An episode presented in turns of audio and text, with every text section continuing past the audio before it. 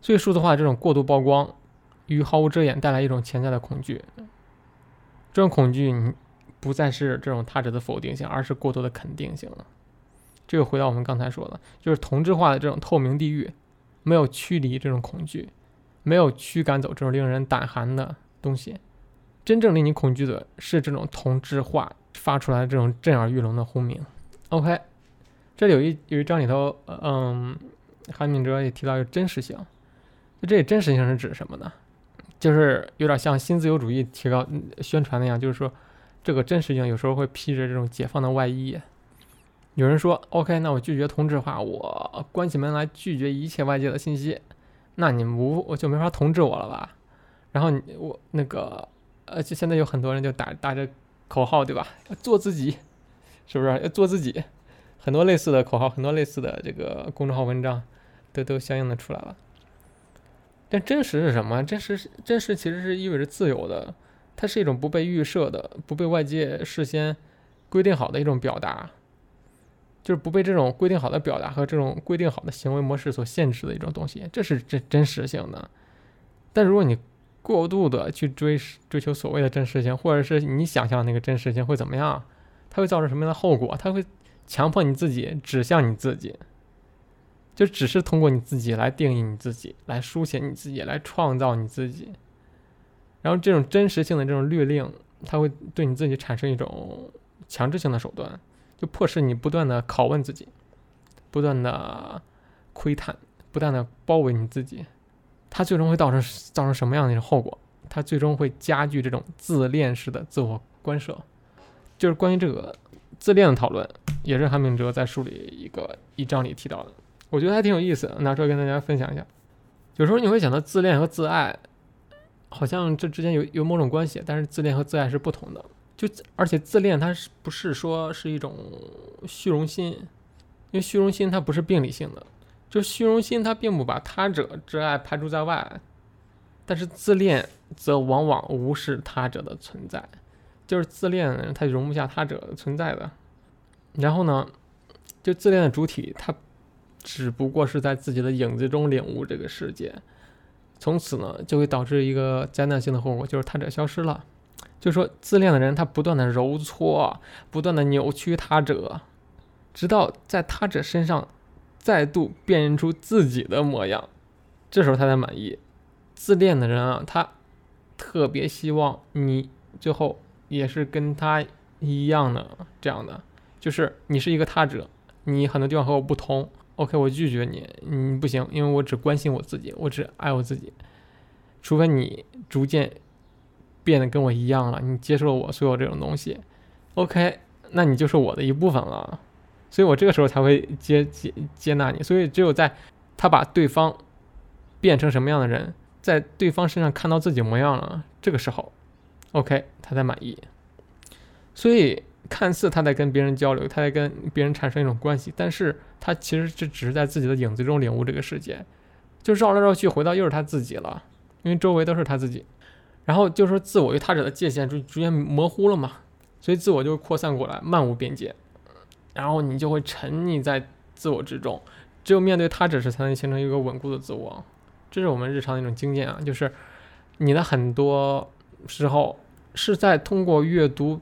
其他人的小说，在阅读一些人的自传经历中，逐渐的去开始反思自我，因为看到他人的生活经验，看到他人的一些遭遇一些事情时候，你才能回顾过来去确认自我，是一种自我确认，然后最终才能形成一个稳固的自我。如果你看到都是一些类似、相同的各种样的东西，跟你特别相符的，你你你你你你能很难建立一个稳固的自我。但是目前这种情况。这种自恋式的这种自我关涉，嗯，他已经很难让你建立一个稳固的自我了。所以，我们只有在面对他者时，才能形成一个稳固的自我。如果你总是沉浸在某一个小圈子里头，那些人跟你不断的重复这些相同的东西，跟你观点相同的东西，你你无法形成一个稳稳稳固的自我的。你最后只是这种过度的自恋。但这种过度自恋会会会怎么样？过度自恋会产生一种空虚之感，这种空虚之感最后会导致什么？自残。自残是什么？自残是一种自我伤害，它是一种缺乏自我价值观的体现。就是说，你在这个里这个时候你你认可他，OK，我现在就狂热的追捧他。过段时间我讨厌他了，哎，我就开始去认可另外一个人，我就认可他的观点，我我反过来甚至可以抨击你。他甚至可以抨击他之前认可的那那那那些人，那些大 V，那些所谓的什么什么一些人，因为他是比较，他没有一个稳固的自我嘛。我今天可以是我，我今天我可以是这样的，我今天观点可以是这样的，我明天观点可以变成另外一个样了，对吧？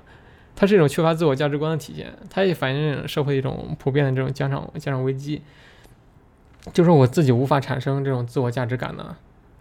我的价值感是是要依赖于他者。就他喜欢我，褒奖我，承认我，看重我，好像我们是在他者身上才能体会到一种自我价值价值观。然后呢，但是目前这种大家这种自恋式的这种离群索居，或者说他者的这种消失吧，它就导致这个奖赏机制啊，这个就消失了。这个这个奖赏奖赏机制一旦消失，所以这个奖赏危机也就出现了。因为因因为这种表达肯定或者承认的目光它消失了。你只能依赖于，就是说，想象着我对他人比较重要，想象着我被他人爱着，所以来获取这种稳定的自我价值感。但这种想象或或许散漫或者模糊，但对于价值感来说是不可或缺的。正是这种缺失的存在感，成为了自残行为的元凶。就是自残不仅是自我惩罚的意识。啊，痛恨自己在面对如今功利的追求完美的社会时，和多数人一样力不从心，同时也是对爱的呼唤。就是上一页我们提到这种自恋会带来空虚感啊，它其实是这种抑郁和这种边缘性人格的一种一种症状。就是说，你这种边缘人，他无法感受到感受到自己的存在，他无法感知到自己的存在，他只能在自残的时候才能感受到有所感觉。所以说，抑郁抑郁的那种功能主体。他会把自己当成一种沉重的负担，他会厌倦自己，他又会沉湎于自己，但是呢，他又无完全无力从自身中走出来。这一切的矛盾都导致自身的虚无和空洞，都导致了自我封闭，导致自我关押，导致我失去了一切与他者的关联。这一切其实都是跟他者的消失有很大的关系，因为他者是塑造稳定自我的根本途径。当这种他者消失了，你你怎么塑造一个稳定的自我？你怎么感知到自我？所以极端一些，有些人自残行为，他只是通过自残来表明我是存在的，只有我自己能感受到我自己的存在。这里又提到一个例子啊，自拍瘾，就是他说自拍瘾其实是跟这个虚荣心关系是不大的，他无非就是孤独和自恋的自我在瞎忙活。面对内心的空虚，人们徒劳的尝试着卖弄自己，博人眼球。为什么？为什么要这样卖弄自己？为什么要博人眼球？只有这种不断的去博人眼球，不断去自我复制这样的东西，才能证明我的这种存在，才才能消除试着消除我的内心一种空虚的状态。所以自拍照其实是自身的这种空虚形态，但是自拍瘾呢又加速了这种空虚感，它导致这些结果不是虚荣心，而是过度的自我、过度自恋的自我干涉。然后为了逃避空虚感的折磨呢？人们要么拿起刀片，要么拿起智能手机。这句话怎么理解？就是说，刚才我们提到了自恋和自残，对吧？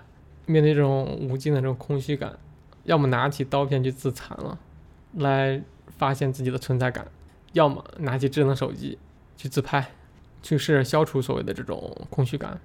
这种自拍照，它让空虚的自我短暂退隐的平扁平表面。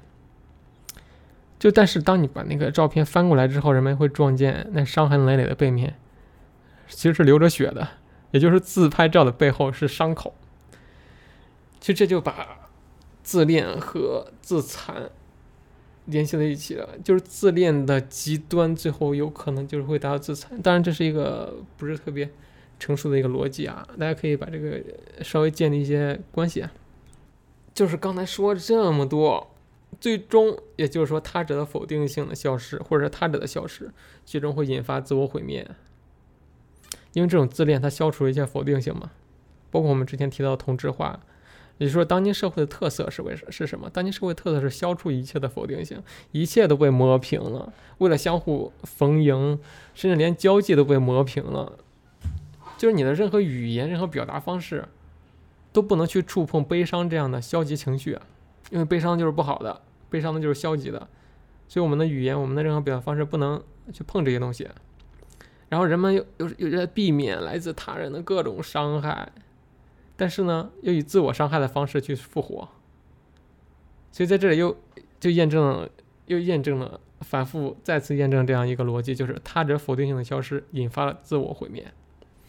OK，那有人会问啊，因为这种否定性是带着一种，呃，听起来就是带着一种痛苦、带一种伤害的。这否定性类似于也意味着一种冲突的。那那谁，嗯，没有人会喜欢冲突啊，而且大家又在尽量去避免冲突。那确实是这样，那我怎么办啊？就说你举个例子，就是说你在网络上聊天，你会发现，或者在某个群里你发表一些观点，你会发现哇，这么多人来来来抨击我，那那那我那那我就算了，我不在这群里待着，我我我我我就退了，因为太多人批我了，因为所以大家在试图在不同的场合、不同的场景中，在都在避免这种冲突。我我我要。我我不喜欢冲突，我不喜欢他者存在。我希望那些人都在在赞扬我说，哇，说的太对了，我好博学啊，等等类似这种东西。但是大家忽视了一点，就是冲突它并非全部是破坏性的，冲突其实有建设性的一面的。那我们简单了解聊聊一下冲突是什么。就是阿兰·埃亨伯格说过，抑郁的获胜是以失去和冲突的联系为基础的，就是他会认为，当这种日常生活这种冲突失去之后。最终是产生了抑郁，也就是说，冲突的消失其实是导致抑郁的一种原因。就是在我们现在这种文化里头，给冲突基本上没有留下任何的这种活动空间，因因为这种冲突它是非常耗时的。就是如今的这种功能主体，它只有两种状态，就是好用和不好用。这点就跟机器有点类似了，就机器它不知道什么冲突冲突是什么，机器只知道。要么顺畅的工作，要么就是不工作，不工作的时候就坏了，对吧？那么现在人其实有点也跟机器一样，就是好用或者不好用，能用或者不能用。然后冲突呢，它不只是有破坏性的，它有建设性的一面。就只有只有在这种冲突中才能建成，才能产生稳定的关系和身份。这点刚才我们其实已经提到了，就是稳固的自我，其实在不同的这种冲突中，在他者的这种否定性中才能才能建立起来的。所以就是一个人他在处理冲突的过程中才能成长，才能不断成熟起来。那么自残就是刚刚才我们能提到的自残，为什么那些人会选择自残？因为自残的诱惑力在于，你内心堆积的这种破坏性，这种张力可以快速的得到释放，不必耗费时间去处理这些冲突。因为你要处理冲突，你是需要花时间、花精力去解决这样冲突的。但是如果通过自残的话，这种张力的快速释放，可以交给这种化学方式来完成。就是你体内的毒素可以一下子被倾倒出来了，它它的作用方式其实有一些类似于抗抑郁药，就抗抑郁药它是来抑制和抑制这种冲突状况的，它使得你的抑郁的功能功能主体，也就是这个抑郁的人，快速的恢复其功能，它可以短暂的就抑制这种冲突，导致你可以恢复功能，所以那自残是有些类似于这种抗抑郁药的，但是呢，我们这种点赞的文化里头。目前这种点赞的这种文化里头，它是拒绝任何形式的伤害和冲击的。就凡是想要完全逃避伤害的人，说白了，到最后你是一无所获。为什么？因为任何深刻的经验、任何深刻的洞见，都存在于带有某种伤害性的否定性里面的。而单纯的点赞，只是经验的最低等级。这种点赞的还是一种最经验的最低等级的，它是不含有任何冲突的，不含有任何碰撞的，它不会给你留下任何深刻的东西，它只是流于你的表面的。可能你今天产生这种东西，明天就忘记了。OK，他者消失了，然后他的否定性也消失了，然后韩炳哲就提到了倾听的重要性。他认为就是未来可能会产生一种职业叫倾听者，就是说，嗯。你为他人奉献听觉而获取酬劳，就是别人可能会给你钱，你能做的就是你在那听他讲这些东西，让人们去找这种倾听者，人们会找去找这样的倾听者，为什么？因为除此之外，没有没有人愿意听他们讲话。但是呢，我们现在就逐渐丧失这种倾听的能力。大家可以想象，你是不是也在逐渐丧失这种倾听的能力？但是妨碍这种倾听的罪祸罪魁祸首，实际上就是我们日日渐严重的这种自我聚焦，这种呃这种社会的自恋化倾向，导致我们逐渐丧失这种倾听的本能。就你不再愿意倾听他人去 描述那个东西，描述那个他的见解了，因为你过度的自恋，过度的这种自恋化倾向，导致你接受不了他这那种那种观点，你只是自我聚焦，你的倾听能力也逐渐丧失了。所以未来它可能会成为一种职业，就是哎。没人听你说，对吧？OK，没事，我听你。倾听或者它的功能或者它作用是什么？就倾听，它是是一种对他者存在和他者痛苦的主动参与，它居中调和，将人类连接成一种共同体。也就是说，我们现在见到、听到的很多，但是我们却忘记了如何去倾听他者，如何将自己的听力赠予他们的语言、他们的痛苦，都吝啬到不愿意把我们的听力去。赠予他人了，就是我甚至不愿意花十分钟来听你说这个东西，呃，他都不愿意花这时间，他可能那十分钟他宁愿去刷个抖音，他不愿意来奉献给你听你来讲一些东西。所以如今的每个人或多或少都在独自的面对自己，都在独自的面对自己的痛苦、自己的恐惧，然后呢，没有人倾听了，对吧？那你的痛苦怎么办啊？我痛苦找谁说啊？OK，你的痛苦就逐渐变得私人化了，就变得更加私人化、个性化了。那么倾听其实是一种艺术啊，倾听并不是一种被动的行为，它不是说你，哎哎，你那你来给我讲吧，你来我我听，我就被动的听，它不是一种被动的行为，它的突出之处其实在于它具有一种独特的主动性，就是当你听的时候，你首先必须得对他者表示欢迎，你才能听，对吧？你首先要接受他，你要肯定他者的他性，这种他性就是他者的他性，你要肯定他的他性。然后我才能将听觉主动的赠予他，所以倾听是一种对他者的存在和他者痛苦的主动参与，它居中调和，将人类连接成一个共同体。倾听的帮助下，他者才愿才能愿意去去倾诉，然后他并非是被动的追随他者去交谈，所以在某种意义上来说，倾听先行于倾诉，就是我首先摆出了一种倾听的态度。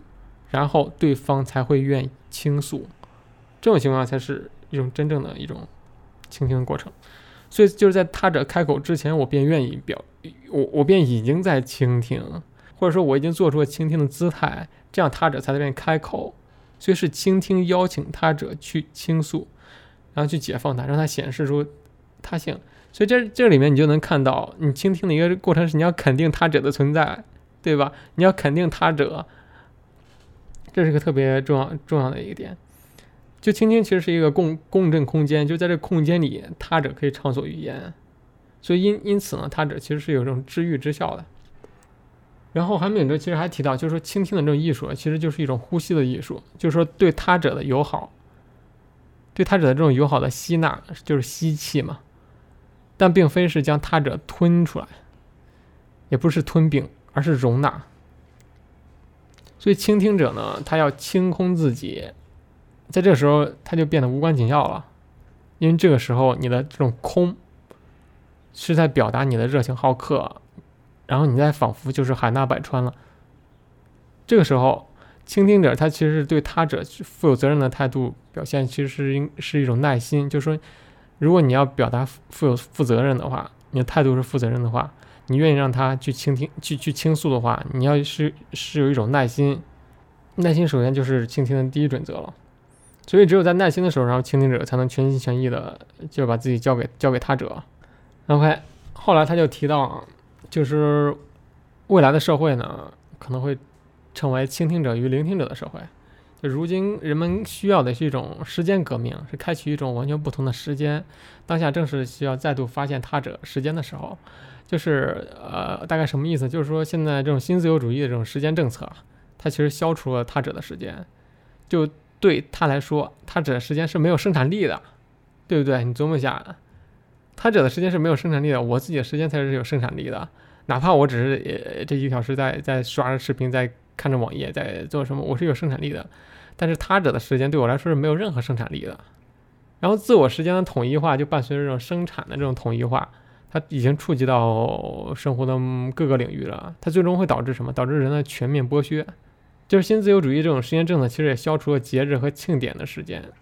为什么消除各种各种节日和庆典呀？为什么不会花三天时间去庆祝某个节日啊？为什么现在的节日逐渐的都跟消费联系在一起了？你过那节日时，它其实是让你消费的，因为单纯的去庆祝那个节日，完全沉浸在里面，它是违背这种生产逻辑的，它是不产生生产力的，它是与这种高速运转的社会是违背的，所以它也消除了这种节日的时间。所以呢，回到你自身身上来说，就是你也消除了他者的时间。所以我们需要一种时间革命，需要开启一种不同的时间。就如今的这种时间危机，并非就自我时间的加速度，就是他者的时间就跟这种加速是相悖的嘛。因为他者时间是不带来绩效的增长的，它与这种逻辑是南辕北辙的。然后这种增长增长逻辑呢？这过度的追求高效，这种这种政策，它会导致什么呢？导致人们不断加速。那你就琢磨一下，你不断的加速，这就让 这就让我联想到当今社会的这些问题啊，比如内卷，比如九九六，这种问题就逐渐的呃凸显出来了。所以当韩炳哲提出这个说，未来的社会可能是倾听者和聆听者社会，它需要一种时间革命，它需要你慢下来，可能需要你更多的一种。这种对他者的一种认识，这种这一系列这些观点嘛，我觉得这特别特别适用于当下这个社会的一些很多问题。所以你要说很多人去评价九九六，去评价内卷，去评价这些东西的时候，他有时候我们确实可能会需要其他维度，从从大到这些政策，大到这种所谓的新自由主义，再到个人。它是一个各种因素交织在一起，才导致了这样一个像目前的一种形态。所以说，它不是说简单一两句观点就能去解释的。所以我们在思考一些问题的时候，也不能简单的就停留在别人的文章里的某一两句话或者什么的。你要有一些深刻思考。讲了这么多，然后我对这本书，其实我我我我讲这些内容呢，也只是。摘取了这里面的一部分一部分章节啊，扩展一下。然后这本书其实还有很多章节，大家可以去思考一下。就像我刚才说的，就是分享一本书，我并没有指望它能给你带来一个什么样的解决方案。就是我要列出来几点，说 OK，从今天开始我们应该怎么样怎么样对抗，怎么样怎么样去做，怎么样怎么样去做。我觉得那个东西，我觉得那个东西。是没太大用的那个东西，这个东西是需要我们带着问题意识，在日常生活中逐渐的去体会这种问题的存在，然后发自内心的去去思考这种东西该怎么做。